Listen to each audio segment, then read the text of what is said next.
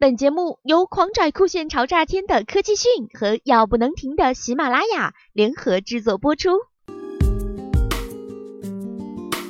美国宇航局近日公布了一张图表，详细解释了在微重力环境中宇航员会造成何种影响。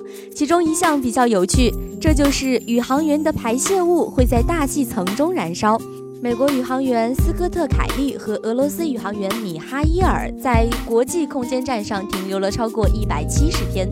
斯科特·凯利在十二个月的轨道飞行中，一共产生了一百八十磅，接近八十二千克的粪便。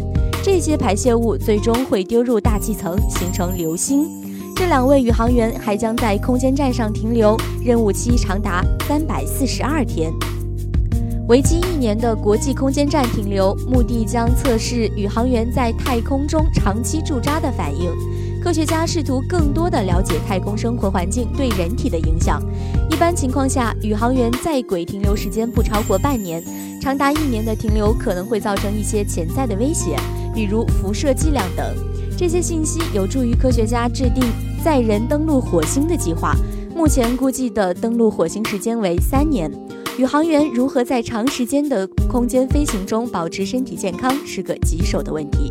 在国际空间站上，每天都有垃圾的产生，但一些液体排泄物会得到重新利用。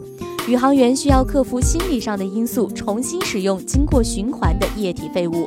对于固体排泄物，空间站会定期进行处理。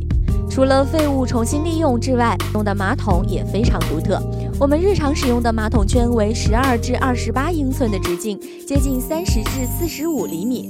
但是在太空中，马桶就没有那么舒服了，直径仅为四英寸，大约为十厘米的开口，通过真空吸力引导废弃物的方向。宇航员在解手的时候，还需要保持自己的姿势，保证身体不会飘动。马桶本身就是一个吸尘器形状的机器，可以通过真空作用吸掉固体废物。如果宇航员想排泄液体废物的话，就需要使用软管适配器，通过一个像漏斗一样形状的装置进行排泄。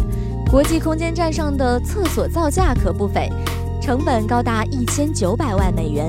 如果算上运费的话，可能会达到二点五亿美元。在微重力的环境中，除了上厕所不方便之外，宇航员更加注重对身体的锻炼，避免微重力环境下的骨质流失。好了，更多资讯请关注科技讯。